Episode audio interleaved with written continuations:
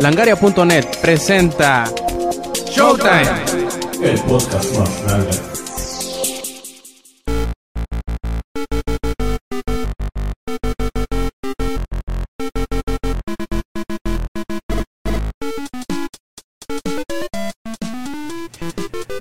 Hola y bienvenidos a la edición 113 de Showtime Podcast. Desde quien escuchan a Roberto Sainz o Rob Sainz en Twitter.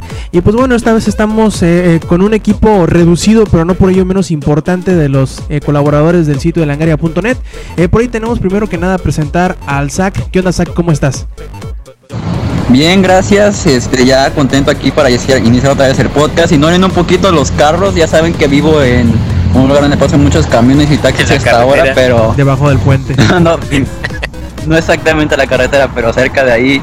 Y pues ya listos para, digamos que voy a hablar un poquito más de las compañías. Ya ven que se me da de forma natural hablar mal de las cosas y pues ahora toca con las consolas de nueva generación. Perfecto, a ver si no te atacan como la vez que nos cortó el internet. ¿A quién fue? ¿A, David o a Zach que le cortó el internet? No, sí fue a mí. ¿Sí fue a ti? Que, llegó este... ¿Quién fue? Steve Ballmer o Don Matrix y vamos, cabrón, que te desconecta el internet. ya sabes, el poder de la NSA que nos está espiando. Y de Nintendo también fue. ah, ya me acordé, fue con Nintendo cuando se me cortó el internet y estaba hablando pero así feo, feo de ellos. Ahora dicen, que el, ahora dicen que el, que el mensajero de BlackBerry, no, del el de WhatsApp, va a traer tres palomitas. Uno para cuando tú lo escribes, otro para cuando lo, recibe tú, a quien le estás mandando y otro para cuando lo lee Obama. Oye, no, se María raro. Va a ser una palomita más negra de las otras, seguramente. Muy probablemente. Y pues bueno, también ahí ya lo escucharon a la voz más sexy de los internets. El hombre más codiciado y más gordo de, de todo. ¿Dónde vives, Inge? Eh, de Celaya, Guanajuato. Ah, perfecto. Y el hombre que le da la cajeta a Celaya, el ingenierillo. ¿Cómo estás, Inge? que le doy la cajeta pues, y una cajeta de una calidad. Unas cajetotas. Este, muy bien, todo, todo listo, tranquilo aquí. Este, muy animado para, para grabar, digo. Este, eh, como dicen, no somos machos, pero somos muchas o algo así. ¿O cómo era?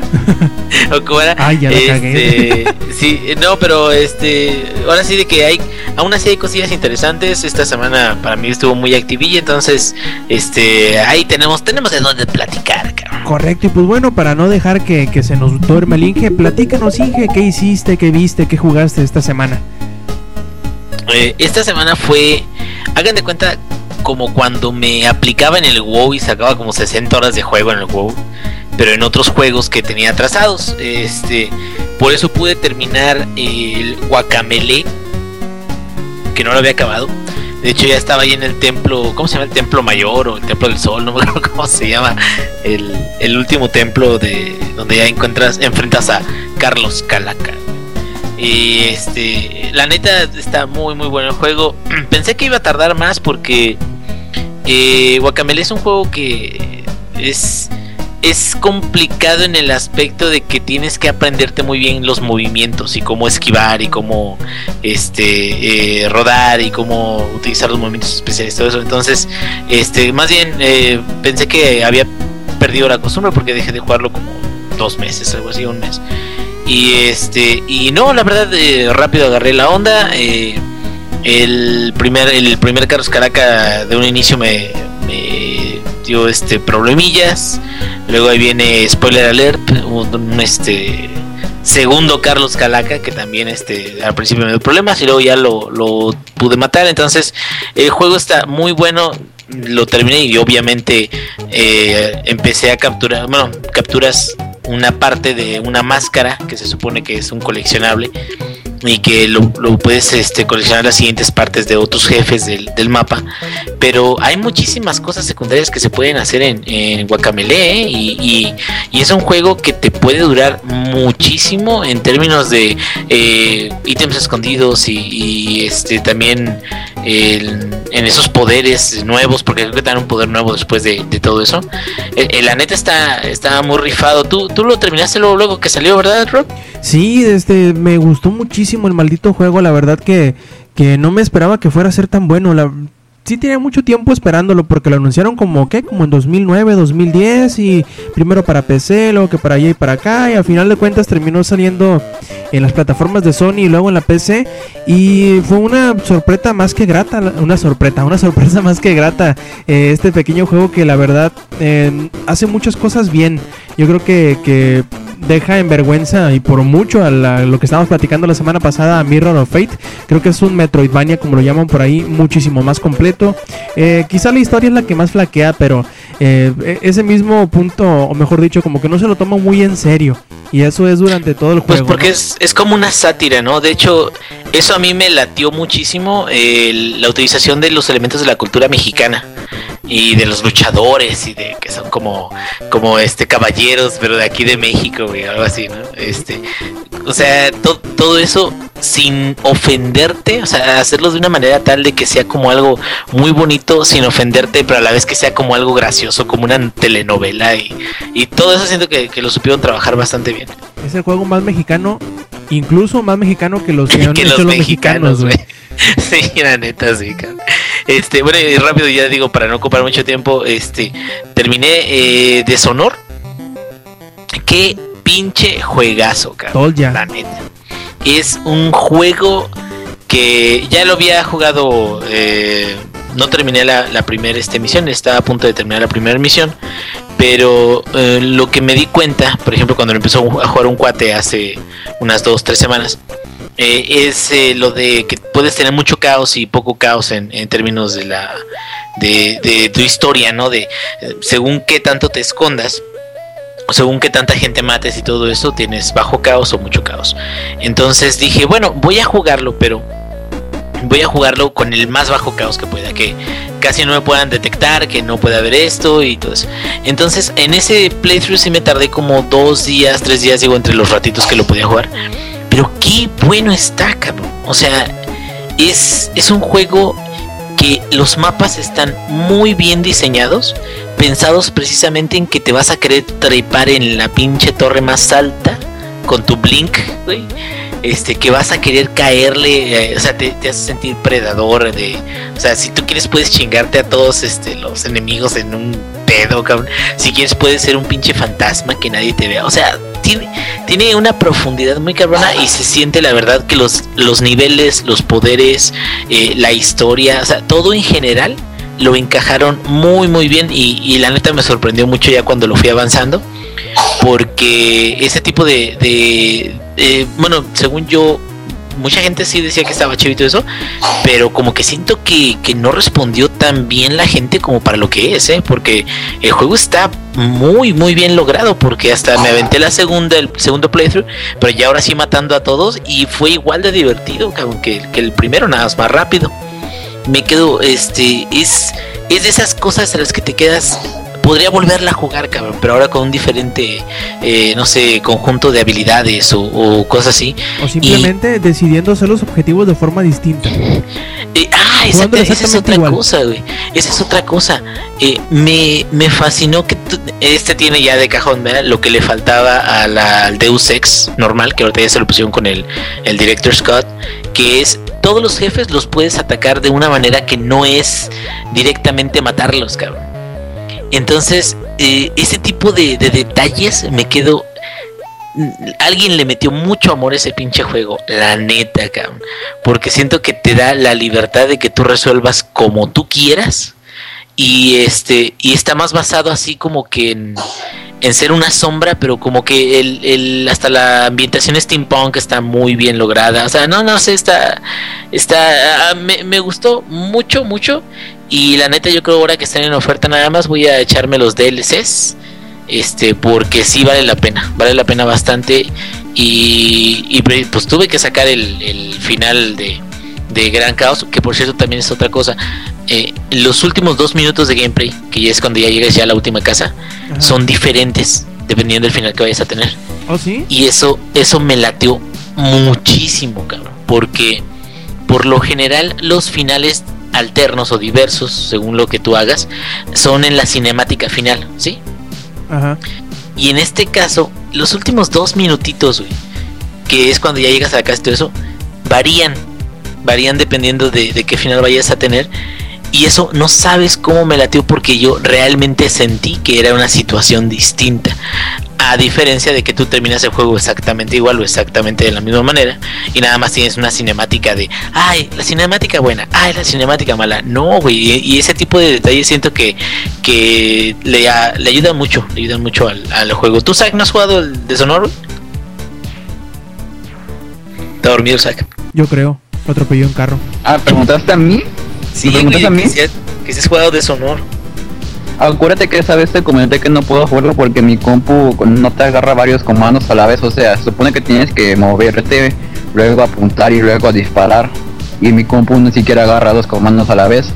De hecho, yo ahorita ya hubiera podido jugar Battlefield o el de los perros de Call of Duty, pero no puedo por eso mismo. Pues si algún día tienes chance, no, ahora está muy, muy, bueno. ¿eh? Muy, muy bueno. Eh, Le, metieron mucho mucho amor, güey. Y ya nada más para acabar, y ese más rapidillo, es eh, The Darkness 2. Es lo opuesto a Deshonor. Al menos en la parte de stealth. Porque eres un pinche monstruo, matando y destrozando gente por todos lados. Este duró más de lo que pensaba y está bueno, está eh, eh, está un poquito más bueno que bueno secas, o sea, porque sí está muy divertido, te sientes muy bien. Siento que la historia está media jodidona, pero la ambientación, los gráficos, eh, cómo corre el juego, los poderes y todo eso, siento que están muy bien logrados y pues ahora sí de que lo malo es que creo que el concepto en sí como que no está muy bien aterrizado.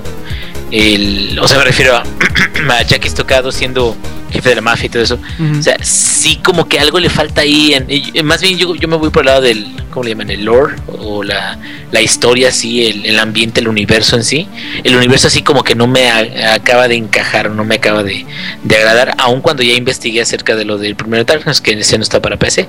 Pero está muy chido, está muy divertido y lo que me faltan son las vendetas nada más, pero el juego ya lo terminé y sí está más largo de lo que pensaba y está pues suficientemente bueno como para valer el, el costo de un día de oferta, mucho más que otros shooters, güey. Que, que Y además tiene quad wielding, cosa que no muchos shooters tienen. Ah, exactamente, exactamente tiene este cooperativo para cuatro personas, este, o sea, está está bien bien armado, pero como que también no es muy popular, fíjate, como que igual es por la inundación, ¿no? De tantos juegos y tantos títulos y tantas cosas que a la gente como que ya se pierde entre todos esos juegos, ¿no? Sí, igual creo que fue lo mismo que le pasó a Dishonored, que no es que sea un mal juego, sino que no sé, les pasó de noche a mucha gente por, por desgracia, porque es un juego que tiene mucho potencial. Creo que lo único en lo que flaqueó a mi parecer es en la, en la historia tal cual, lo- como que era muy predecible, pero lo cual no es malo, ¿no? Simplemente es eso, muy predecible. Ves venir los cambios de eh, horas y horas de antelación, pero desgraciadamente a veces así pasa, ¿no? Que hay juegos muy muy buenos que por eh, salir en el mismo mes o salir poquito después de, de un juego grande o que de plano, de plano, de plano haya habido muchísima basura ese mismo mes que se haya entremezclado con esos mismos juegos malos, hacen que mucha gente les pasa por, por un lado y ni siquiera les ponga atención, lo cual es una, una verdadera desgracia. Sí, pues por ejemplo como pasó con este Tomb Raider, que el último que salió está muy bueno y la verdad pasó de noche también. Este el Hitman Absolution está mucho más cinemático, también está muy eh, digo si te gusta la franquicia está mucho más agradable que las, los juegos anteriores y también la gente como que pues X. Y yo por ejemplo en el caso de Dishonor lo único que sí este ahí veo el detalle es que se alegaba pues de que si eras muy malo, causabas muchas muertes, iba a haber cambios muy grandes, ¿no? En, en, tu tipo de juego y todo eso, y realmente no sucede hasta el final. O sea, sí hay alguno que otro cambio, pero un cambio así muy muy grande no sucede hasta el mero final y digo, no es una queja, sino simplemente no no porque vayas a hacer este un super ultra asesino significa de que ya todo vaya a estar de, de la verga, como bueno decían que iba a estar, ¿verdad? pero digo, sí le agregan no que otro este cambiecillo, pero no son suficientemente grandes como para ponerlo como una característica, ¿no? Bueno, eso es para, en, en mi parecer. Perfecto, y tú Zach, cuéntanos qué has visto, qué has jugado, qué has hecho esta semana. Pues como he tenido mucho insomnio, quién sabe por qué, la verdad si me despierto a las 9 y me duermo a las 4 de la mañana.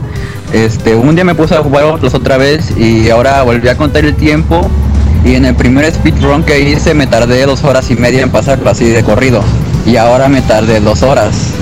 Y pues este también volví a jugar el de Wolf Among Us que maldito Telltale Games no da ni siquiera un avance de lo que va a ser el siguiente capítulo.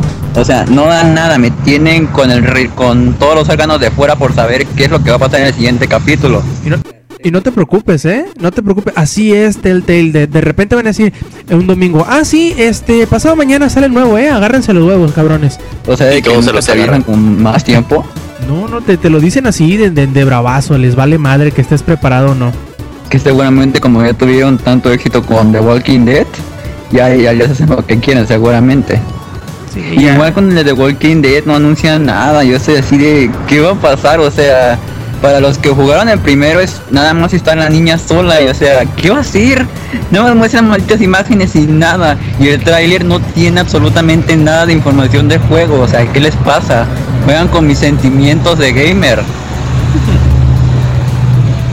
Como debe de y ser. pues también ajá y después también este empecé a jugar Silent Hill 4 otra vez y recordé mi pequeño gran trama de que mi hermano le sacó los cuatro finales y yo nada más saqué dos A, mucha gente no le gusta ese Zack. Eh, ¿por, qué, ¿Por qué será? Yo, yo tengo un amigo que, que le gustaba mucho Silent Hill y era.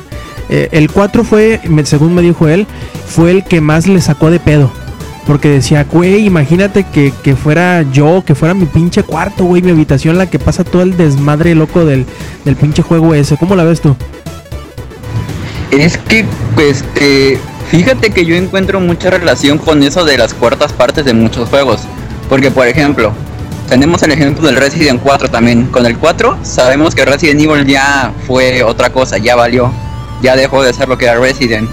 Y con el Silent Hill 4 pues a mí sí me gusta o sea todavía me atrapó muchísimo porque yo he jugado todos los Silent Hill menos el 2 porque este por más bien que tengo una compu siempre pasa algo y siempre se traba el juego.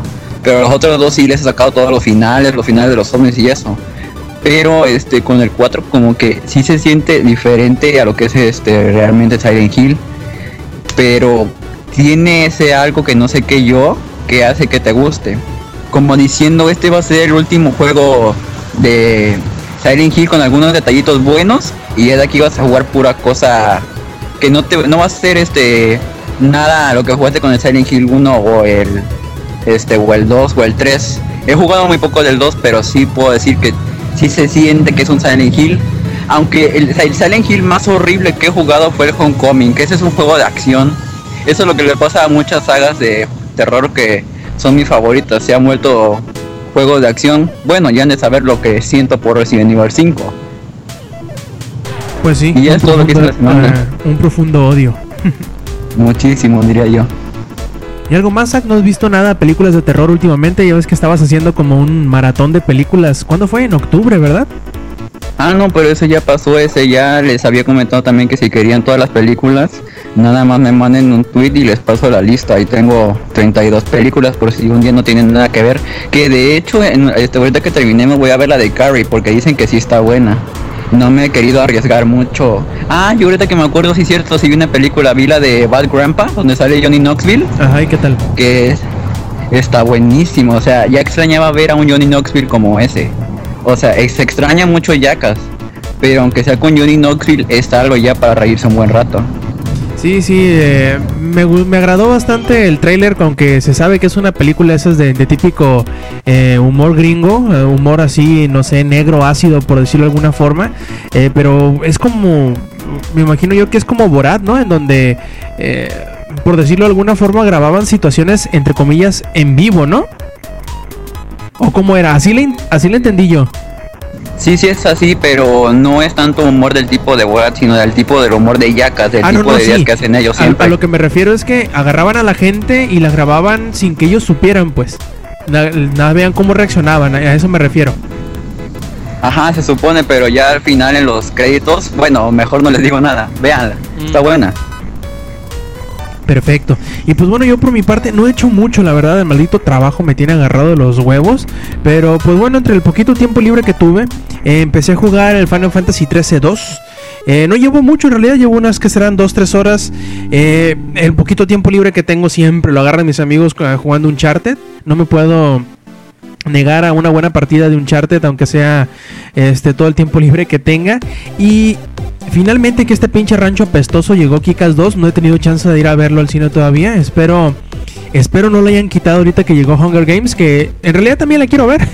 no, no es queja, también quiero ver la de Catching Fire. Ojalá tenga chance de, hacerlo esta semana y platicarles qué tal, qué tal estuvo la película para la próxima semana. Pero, eh, pues Kikas, ahí tengo también muchas ganas de verlo. Si no, por ahí tengo eh, ya planeado comprar el Blu-ray cuando salga. Creo que ya no falta mucho para que salga.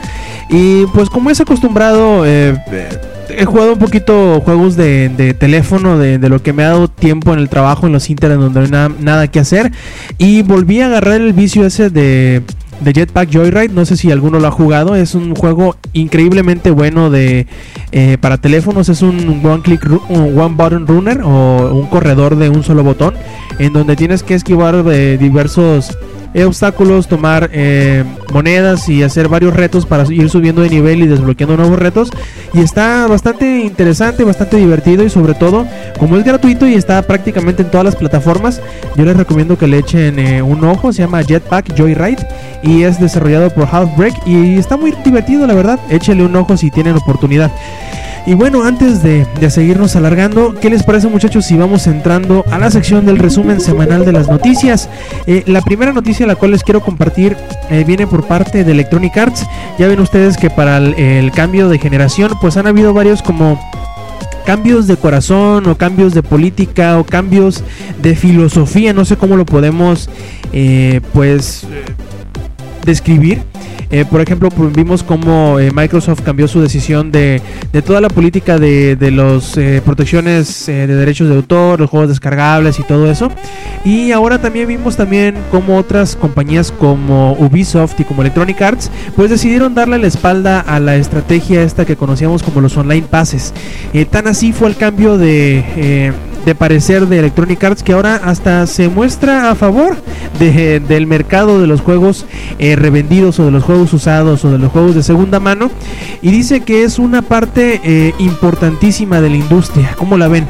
Eh, esto lo lo reveló el señor Blake Jorgensen, que es el jefe de finanzas de Electronic Arts, y pues aseguró que, que no nada más los juegos físicos se eh, seguirán entre nosotros por varios años, aún siendo que las nuevas consolas ya tienen un empuje digital bastante importante, sino que los juegos eh, revendidos que parecían eh, o que parecía que las los distribuidoras las marcaban con un les, echaban las cruces y, y, lo maldecían como la como la perdición de la industria, ahora resulta ser que son una cosa muy importante. Asegura el señor Blake Jorgensen, dice que eh, pues eh, mientras que la gente piensa que un juego que baja de precio rápidamente es un juego que se desprecia eh, en su calidad, también tiene la impresión de que al, momento de tener un juego en físico, un disco en sus manos, es, mantener el valor del, del, juego. Ahora ellos buscarán cambiar la estrategia entre no ponerles candados a la hora de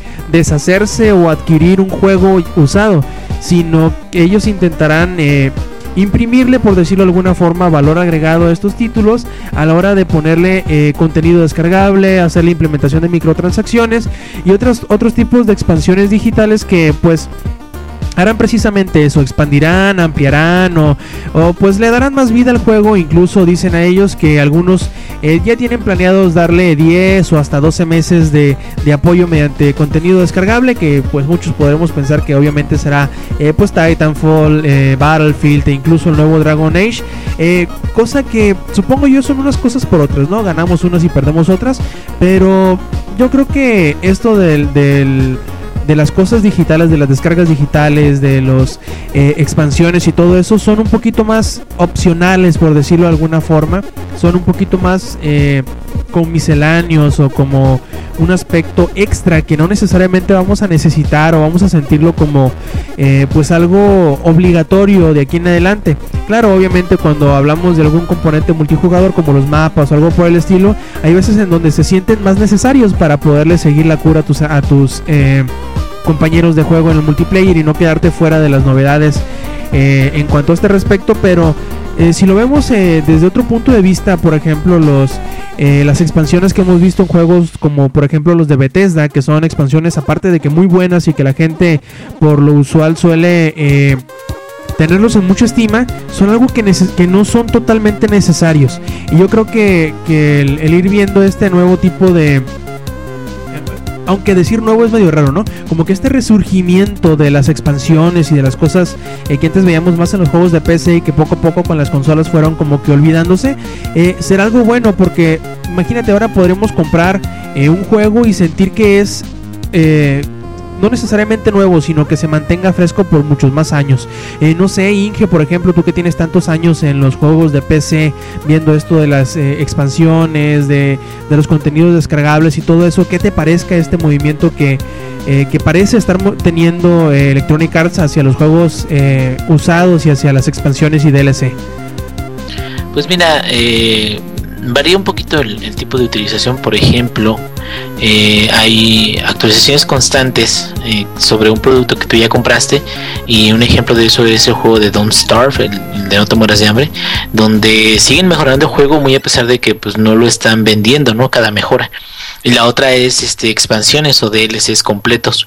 Eh, yo creo que, que este tipo de, mejoras que pueden agregarle a, tu juego para hacerlo más fresco y todo eso, sí funcionan, pero cuando cuestan dinero, se podría decir, eh, como que a menos de que estés renovando de cierta forma el juego, llega un momento en que pues es el mismo juego, nada más eh, una, una característica de una historia adicional o lo que sea.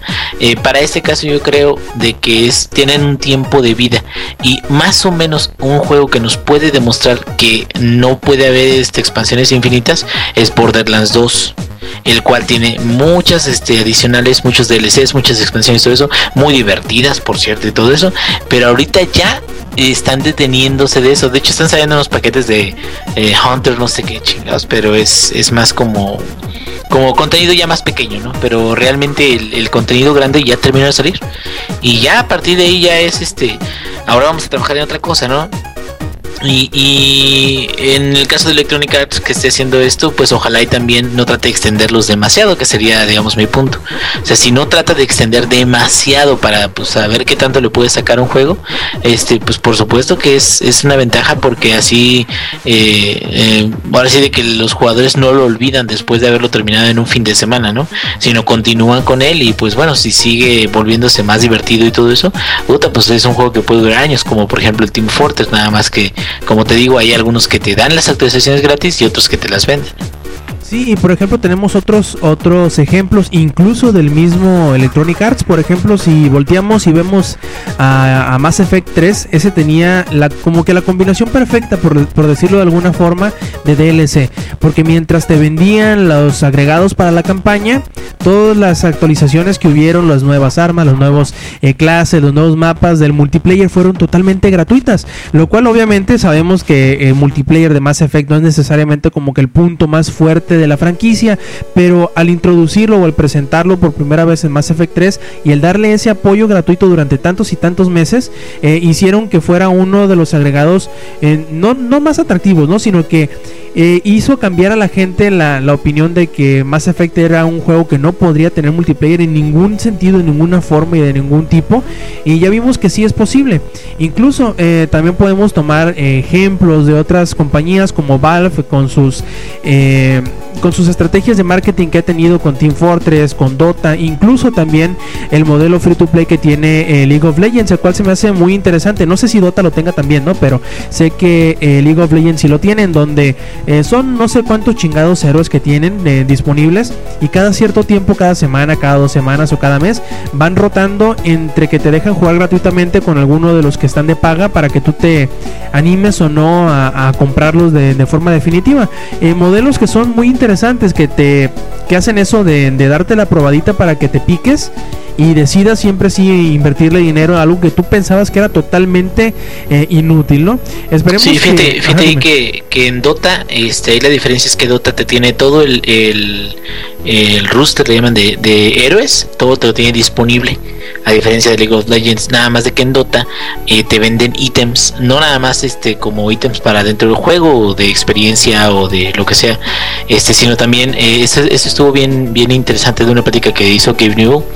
Este, como están promoviendo mucho el, el deporte de, del eSport de Dota, este para campeonatos y todo eso, tú como usuario final, un usuario que nada más gusta de jugar Dota, puedes comprar un banderín o un ítem que simula ser un banderín y lo puedes poner a favor de tu equipo favorito en uno de los eh, juegos que hay en algún evento deportivo de, ellos. Y si tu equipo gana, además de darle el dinero o parte del dinero de tu banderín hacia ese equipo, este a ti te dan un ítem eh, pues estético realmente de, dentro del juego, pero es como una estrategia muy diferente a, a lo que es League of Legends porque esos están basados en skins y en héroes. Entonces, cada vez que viene un nuevo héroe, ya sabes, ¿no? Es, es, como que lo mismo. Pero en Dota es más basado como para promover que la gente se haga buena jugando y que le entre a los campeonatos, güey. Entonces, eh, digo, es, son dos posturas distintas y cada una funciona diferente. Eh, el, habrá que ver que, cuál de las dos será más exitosa con el paso del tiempo, ¿no? Así es, y la verdad es que ha sido muy interesante. Ahorita estamos en pleno eh, cambio de generaciones. Y hablando de generaciones nuevas de, consolas, a ver, Zach, explícanos qué, está pasando con las nuevas consolas. Eh, por ahí dicen que, eh, bueno, la semana pasada ya estuvimos platicando un poquito de los errores que estaban empezando a surgir para el PlayStation 4 y cómo Sony ya dijo que, pues, está reconociendo que hay problemas. Aumentó un poquito el, el índice de consolas defectuosas a, a, a cercana al 1% y que obviamente, como ya les había habíamos comentado, eh, sí va a ser cargo de reemplazar las unidades defectuosas, así que ya saben si algún error tienen por ahí, busquen a su retailer, a su tienda donde lo compraron y obviamente podrán reemplazarlo por una unidad nueva. A ver, Zach, explícanos qué ha estado pasando con el Xbox One que se acaba de eh, pues estrenar esta semana, hace un par de días prácticamente, para cuando ya estén escuchando este podcast. Pues como era de esperarse, ya se sabe muy bien este que las consolas que salen primero, primero, primero pueden tener errores o más bien es de a fuerzas que van a tener errores. Así que pues los errores que ahora pasaron con el Xbox One fue que este, se les pone la pantalla verde de repente lo que hace que la consola ya no funcione o sea se van a quedar con su Betamax ahí para siempre y no les va a leer nada.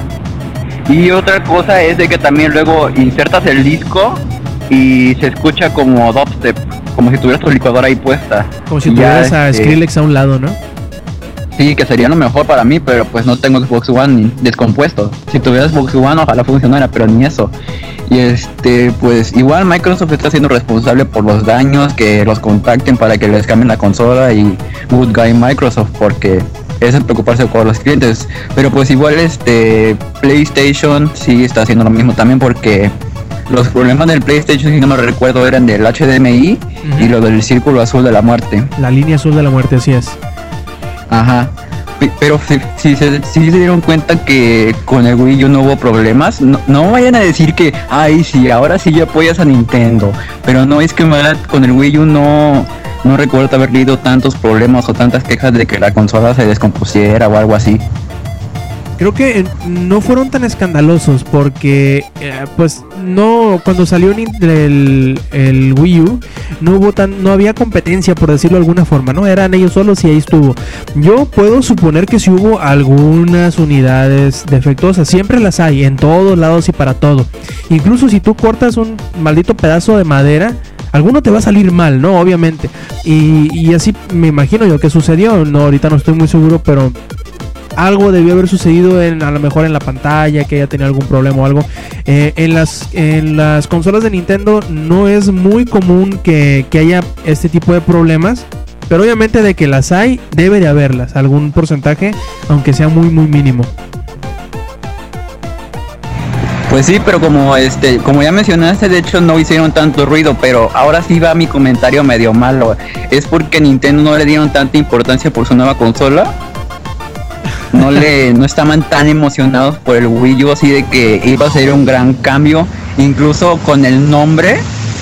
¿Será acaso eso de que pues PlayStation pues era obvio que iba a ser PlayStation 4, Ajá. pero pues del Xbox a Xbox One pues sí como que hay digamos un cambiecito con el nombre.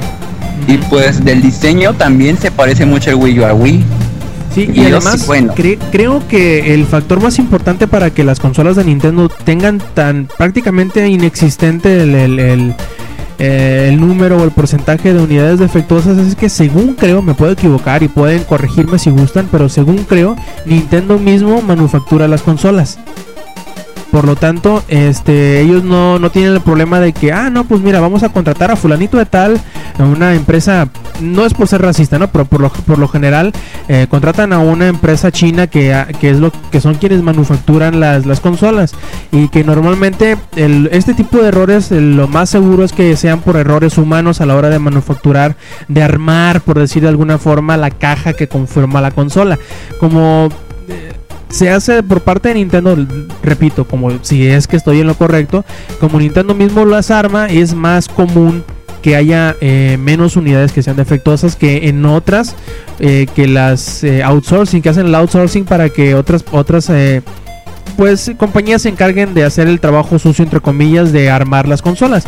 Obviamente también son un tanto más sencillas, pero bueno, eso ya es otra cosa, son otras cuestiones, ¿no? Lo que sí es cierto es que para las consolas de Nintendo es menos el ruido que surge porque por lo general o por lo que yo me puedo imaginar son menos las unidades que han salido defectuosas, además de que es un, un flujo un poquito más controlado, un poquito más lento, un poquito más constante que el flujo aparentemente explosivo que han tenido estas, sobre todo estas nuevas consolas que eh, ya sabemos ahora, hoy mismo, hoy viernes que estamos grabando, ya se confirmó que el primer millón de Xbox One ya llegaron al mercado, ya se vendieron, eh, más o menos lo mismo que sucedió con el PlayStation 4 la semana pasada. Pero pues bueno, al menos, al menos, y como lo comentamos la semana pasada, como les decimos, no se aceleren, no se alarmen. Probablemente sí, preocúpense, ¿no? Pero si llegara a sucederles de que les saliera una unidad defectuosa, ¿qué es lo que se les recomienda hacer? Primero tírense al piso, lloren y rueden, y luego armen su, su consola Traten de no llorar. procure no llorar mucho, no se deshidrate. Este, vuelva a meter la consola en su caja y devuélvala a la pincha tienda donde la compró y déjese de dramas. Em, yo sé que Pero si- llorando. Sí, yo sé que si me llega a pasar a mí, yo también me voy a pegar una pinche encabronada en mi vida, pero no va a quedar de otra que simplemente buscar a la, en la tienda donde tú, donde tú la compraste y pedir que te la reemplacen. ¿Por qué? Simplemente, simple y sencillamente porque te salió defectuosa, no y de otra. Y se tienen que aguantar. De hecho, hace rato vi una foto de un güey que ya tiene este, el Xbox One y el PlayStation 4, pero al lado está lleno de... No sé si vieron la foto que subí. ¿No? A ver. Bueno, sale el güey con su más... Este, sale el güey con su máscara de ladrón. Pero bueno, ahorita se las mando. Igual se las dejo para que la vean después del podcast también. A los que nos estén escuchando. Ok. Este, y pues bueno, también por ahí otra noticia un poquito más, más eh, alegre. Sobre todo me imagino yo que ahorita el Inge se va a poner eh, pues eh, muy contento al saber que pues esta pequeña empresa de desarrollo de videojuegos que se llama Bethesda Softworks pues ha registrado una marca por ahí. Digamos que algunas personas podrían considerarlo hasta importante que hayan registrado la marca de Fallout 4 en territorio europeo. Todo esto No, por Dios, no, por Dios, no, por Dios, no, por Dios. todo esto eh, meros días después de que se estuviera rumoreando de que pues ya estaba en desarrollo este juego y que probablemente no pasen muchos meses de aquí en adelante eh, hasta que lo anuncien. Yo puedo suponer, y yo que yo estoy cruzando todos los dedos a como me es posible, que parezco artrítico ahorita, este para que se anuncie finalmente dentro de unas 2-3 semanas que son los VGX, los Video Game Awards. Eh, yo espero que ahí sea la, la eh, pues la situación adecuada para que se anuncie este gran juego como sucedió hace ¿qué? dos años con eh, Skyrim que también se anunció en un VGA no sé Inge qué te qué te hace sentir esta esta noticia te hace sentir extasiado contento feliz deprimido Eh, me imagino yo que ya es de estar tirando a tu a tu chilpayate al al cielo en celebración queriéndola ofrecer como eh, no sé probablemente como sacrificio al dios sol o a la diosa luna verdad De hecho, ahorita le, después de haberte escuchado, voy a empezar a construir su Pip-Boy. Lo, le voy a hacer este un pinche hoyo ahí en el patio, güey, y lo voy a hacer un búnker, güey, para que cuando se estrene el juego, sí, para cuando se estrene el juego, digamos, ah, mi hijo también está en un búnker y la chingada.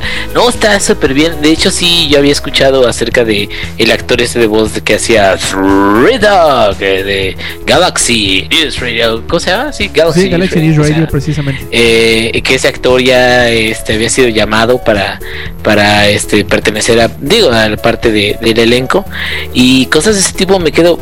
Eh, lo que me agrada mucho es que eh, a diferencia de Fallout New Vegas, que ya lo hemos dicho muchísimas veces que Fallout New Vegas tiene muchas cosas buenas y todo eso, pero este eh, viene de ah, ¿cómo se llama estos? No son los de Obsidian. Sí, bueno, Obsidian Entertainment que antes era este Black Isle. Así es. Este que antes eran los que hacían los, los Fallout, güey. Este, pero Obsidian mm, trabajó con el motor de, de, ¿cómo se llama? De Bethesda y trató de darle lo mejor que pudo a, Fallout, pero ¿en qué falló un poquito Obsidian? En que quiso abarcar mucho y, y, no, no, no terminó, terminó por no apretar, cabrón. Entonces es como un o lo odias o lo amas a Fallout New Vegas. Y en el caso, por ejemplo, de Fallout 4, eh, los mismos, la misma casa desarrolladora que, que, desarrolló Skyrim, son los mismos que están este, trabajando en él, ¿no? Eh, digo, si no me equivoco. Sí, es el mismo equipo supuestamente, según según me acuerdo, Bethesda nada más trabaja en un juego a la vez. Y entonces me quedo pensando, fíjate, Skyrim, digamos, para mí ha sido de los juegos más chingones que he jugado últimamente. Creo que es el único juego de estreno, eh, además de Portal 2, que sí creo que ha valido la pena todo el dinero de, de precompra, porque son pocos los que he comprado así. Este, pero eh, Skyrim ahora sí de que te marca una pauta con su sistema de cuesta aleatorios, con la forma en la que desarrolla todo la ambientación, los, o sea, todo el conjunto de cosas que, que, que, marcan el, el universo y todo eso. Y me quedo pensando, ahora si todas las bondades que hubo con este sistema de Skyrim las pasan a Fallout, cabrón. Y saben, o así que le dedican el mismo amor para los mapas, para los quests, para las habilidades, para todo eso. Me quedo, güey, es, esto va a ser el, el mejor Fallout ever, güey. O sea, se va a llevar de calle a todos los juegos de postapocalípticos que quieras, güey, los que se te ocurran. Y este, y la neta, la neta, yo sí voy a estar este comprándolo, yo creo precompra ese. Es, es, ya casi casi seguro ya pedí permiso por triplicado a mi señora, güey, para que no haya ningún problema. Y ya este sé que cuántas horas de servicio comunitario aquí en la casa tengo que hacer para, para que me dejen comprarlo, güey. Perfecto, y sí, yo también estoy muy emocionado. Ojalá y se haga, ojalá y sea pronto. Aunque como ya sabemos, ¿no? Eh, Bethesda anuncia algo y sale en los próximos año y medio, dos años. Y pues será cuestión de hacer eso, esperar, esperar y ojalá y, y siempre sí nos dé la sorpresa estas este VGAs que, creo que se llevan a cabo eh, como dentro de dos semanas. Ojalá y sí nos salgan con esa sorpresa y eh, sobre todo que han estado muy callados los de Bethesda. Cuando están muy callados quiere decir que están muy eh, concentrados trabajando en algo. Y pues bueno, pasando de rumor en rumor, como por ahí dijeran, ahora el día de hoy salió un rumor, o el día de ayer, depende de cuando lo estén escuchando este podcast. Eh, eh, salió el rumor de que Telltale Games, ya, ya que hablábamos un poquito hace rato de The Walking Dead y este The Wolf Among Us, eh, pues por ahí dicen que Telltale Games está trabajando en otro juego, ¿verdad, Inge? A ver, cuéntanos de qué se trata este juego. Así es, este, bueno, IGN en este caso uh, casi lo asegura, dice que varias, varias fuentes están mencionando que la fuente, digo que la información es precisa, que es realidad, a pesar de que Telltale no ha dicho nada oficialmente, de que esta compañía está desarrollando un juego basado en The Game of Thrones de George R.R. R. Martin, lo cual es lo más chingón que he escuchado la última semana porque este bueno eh, ustedes sabrán de que Game of Thrones es el nombre oficial de la serie de televisión pero eh, el, el, los libros de George R. R. Martin se llaman este una canción de hielo y fuego eh, y A Game of es nada más el nombre del, del primero de, de, los tomos de, de, este, de esta colección. Sin embargo, muy a pesar de, de los nombres que se puedan manejar de todo ahí, eh, no se sabe mucho de si va a estar basada en la serie, o va a estar basada en los libros, o va a estar basada en alguna otra cosa. Eh, y, pero sin embargo, yo creo que es, que es una oportunidad mucho, muy buena de Telltale de hacer historia, cabrón, en términos de las novelas que valen la pena o las historias que valen la pena literarias, que hay muchísimas, cabrón, nada más de que ahorita este, las adaptaciones por lo general para la, la, el cine y todo eso no son tan buenos. Este, para muchas de ellas y, y yo creo que, que, lo que demostraron con The Walking Dead con la forma en la que llevaron la historia con el, el hacer una parte de la historia en ese universo, pero que no fuera precisamente la del cómic, ni que fuera precisamente la de la serie de televisión. Creo, creo que ese es un acierto muy grande porque les da a ellos la libertad de contar la historia como te la quieren contar, muy a pesar de, de, que la serie va en esto y el cómic va en esto otro. O sea, independientemente del cómic, del libro, de lo que sea, ellos tienen la libertad de contar una historia que es interesante por sí sola. Y pues ahora sí de que con The Wolf Among están demostrando de que saben contar historias que no es nada más de, de chiripa, que no, es, no fue nada más lo de eh, que ganaron el juego del año por pura este, casualidad. Y con The Walking Dead demostraron también de que su motor para, para hacer este tipo de, de historias, o muchos le llaman que es una serie de Quick Time Events, su motor está muy muy avanzado a comparación por ejemplo de cuando sacaron los de Volver al Futuro, no sé si recuerdas que también hubo una serie de, de este, episodios de, de esa franquicia. Y también de, Jurassic Park y de Jurassic Park y todo eso. O sea, todos esos, como que todavía el motor ahí tenía sus fallos, unos bugs poquitos, los monos se veían un poquito rígidos y todo. La versión beta. Y, y exactamente, y, y, con, con The Walking Dead y con The Wolf Among Us, ya estás viendo, digamos, ya la versión final donde realmente te, te, te, pones inmerso en lo que, lo que ellos están eh, ofreciendo. Y yo, la neta, es sí creo que sería muy tonto de parte de Telltale si tienen algún trato ahí cercano o algo, perderlo, porque esto los pondría a ellos por encima de cualquier otra compañía que quiera establecer este pues cualquier tipo de novela, cabrón, porque ahora sí de que si pueden adaptar correctamente un, este universo de Game of Thrones en uno de sus juegos que ya ven que son episódicos y todo eso, si lo pueden hacer bien, pues qué los detiene de hacer cualquier otro tipo de fantasía en, en, en el mismo formato, cabrón. Entonces siento como que es, es un formato fácil de digerir, es un poquito más casual, pero no eso no le quita profundidad, o sea, está está muy interesante, ustedes cómo ven.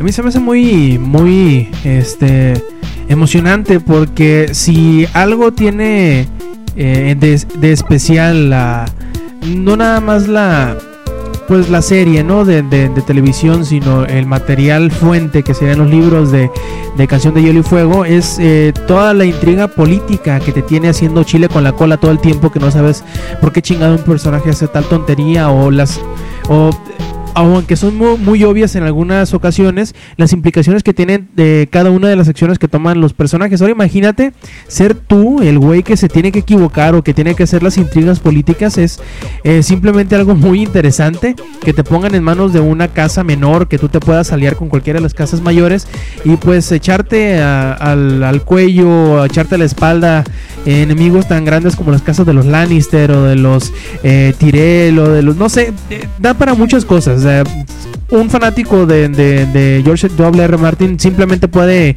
eh, soñar, ¿no? Y hacerse chaquetas mentales todo el día y ojalá, ojalá y se dé.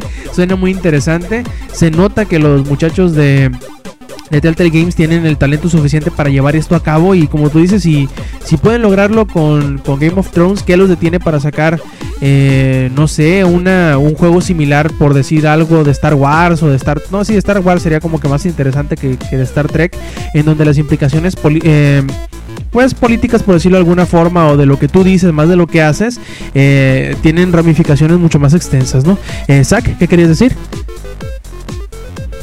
este, yo confío mucho en Telltale Games desde que jugué The Walking Dead. Este, de hecho, yo no sabía nada de Telltale Games hasta que mi hermano me dijo, no, juégalo, si están muy buenos, la verdad.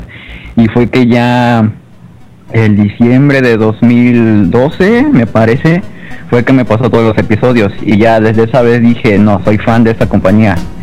Y este recientemente con The Wolf Among Us, este, desde el primer capítulo te tienen ya así de quiero el segundo episodio ya ahorita mismo, o sea, hago lo que sea, pero denme el segundo capítulo.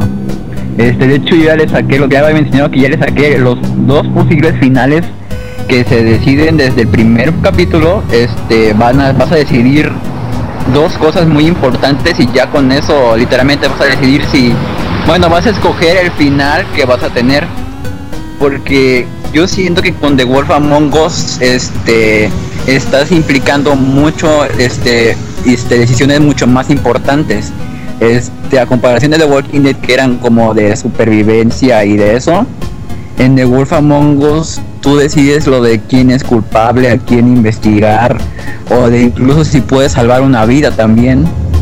Y la verdad, este, si sacan otro juego así, voy a estar que me voy a querer matar porque, o sea, se tardan como dos meses en tan siquiera decir tal fecha va a salir el siguiente episodio. Y o sea, es una forma en como ya te tienen atrapado. Bueno, yo digo que es una buena forma de mercadotecnia de que te dan un episodio y este te tienes que esperar al siguiente, pero con ese episodio ya te tienen bien agarrado para que compres todos los demás. Sí, y además sería una muy buena movida mercadológica porque, siendo sinceros, eh, creo que eh, Game of Thrones es de los sucesos más grandes en la televisión en los últimos años y están eh, estarían aprovechando muy bien el, el, periodo de tiempo en donde sale la serie porque prácticamente sale entre entre abril y mayo sale la temporada completa el, el año que entra y supongo vamos a decir que el fin de temporada de la temporada pasada eh, fue de los sucesos más grandes en la televisión. Eh, no por hacer menos, por ejemplo, a, al gran suceso que también fue el final de la serie de este Breaking Bad. Pero yo creo que tiene, por decirlo de alguna forma, es un tiene un encanto más eh, amplio Juego de Tronos porque no necesariamente tienes al, al héroe al principal, sino que puedes incluso apoyar a los eh, que entre comillas serían los malos, ¿no? Lo cual da una, digamos, da un aspecto, un, un espectro más amplio entre la el tipo de gente que le puede gustar la obra y ojalá ojalá se nos cumpla a los ñoños de, de George W. R. Martin al tener este juego que probablemente sea lo que eh, nos queden a deber eh, para en cuanto a juegos de, canción de hielo y fuego porque sabemos que han habido dos tres títulos por ahí pero eh, seamos sinceros no han sido los mejores y, si, y de verdad este tipo de obras merece un de menos un juego que lo represente dignamente eh, en la industria de los videojuegos. Y pues bueno, muchachos, ah, ¿Qué les parece si vamos terminando esta edición 113 de Showtime Podcast? Pero antes de irnos tenemos que pasar eh, los saludos. A ver, chavos, ¿tienen sus saludos, Zach? Sí, yo tengo un saludo para una seguidora que se llama Silvia. Este, le mando un saludo muy especial. Y ese también un amigo que se llama, bueno, que le dicen oveja, que es muy fan de Pokémon y que si está escuchando esto le digo que ya no haga trampa para conseguir los huevos en Pokémon X, me parece que tiene. Porque se supone que para conseguir los huevos tienes que estar caminando mucho rato. Y lo que él hace es de que hay una plaza donde es todo circular y nada más agarra el cargador del Nintendo y se lo deja presionado a la ESA y ya está este, presionado en la palanca y ya la mona está dando vueltas todo el rato y así ya no se preocupa y deja el Nintendo. Y ya cuando ve tiene todos los juegos abiertos. Y según él no es trampa, es estrategia. Ah, ajá. Así le pondremos. ¿Inge? No, pues un saludote para Jacobo Gaxiola Sainz, que es arroba Jacobbox. Este que nos pidió un saludazo para acá, para el podcast y pues para toda la gente que nos está escuchando. Eh, nadie en especial, ahorita fíjate, todos ahora sí que me han hecho el feo, pues que chinguen eso. No, no es cierto, este, nada más. Eh, eh, los saludo ahora cuando me pidan más saludos ustedes. Perfecto, también por ahí creo que Nao Clover nos pidió que le mandáramos un saludo y pues un saludo a, él y a todos los demás que nos han escuchado. También les eh, recordamos que dejen sus comentarios, sus preguntas, sus mentadas y todo tipo de colaboración que quieren hacer ante el podcast. Todas las dudas son válidas, todas las preguntas eh, son respondidas en la manera que nos es posible y todos los comentarios estúpidos los leemos y nos reímos de ustedes. De alguna forma ustedes saben, formarán parte de este podcast. Eh, también les recordamos que nos siguen en las redes sociales, pueden seguir a Langaria en Twitter, arroba Langaria o simplemente en Facebook, facebook.com diagonal eh, Langaria también les recordamos que visiten la página langaria.net y eh, ahí ya que tenemos eh, videos, reseñas, notas, rumores y todo eso, pues ahí esperamos también sus comentarios, sus preguntas en cada tema en específico. les recordamos de igual forma que pasen en langaria.net a la sección o la barra de podcast como la quieran ver y también pueden escuchar los demás programas que ahorita nada más está el podcast beta que sale los lunes y pues obviamente los sábados también tendrán su Showtime podcast pues recurrentemente y esperemos que, sea una temporada larga y próspera esta que estamos iniciando eh, con este segundo episodio, el número 113. Y pues eh, creo que sería todo muchachos de parte del ingenierillo, de parte eh, de Zack y de parte del internet del vecino de Lady que es el que pues, le puso contraseña, ya saben. Si sus vecinos escuchan el podcast, no digan que se roban el, el internet. Y pues de parte mía de Rob Sainz les, eh, les agradecemos que nos hayan escuchado y los esperamos la semana que entra. Stay metal.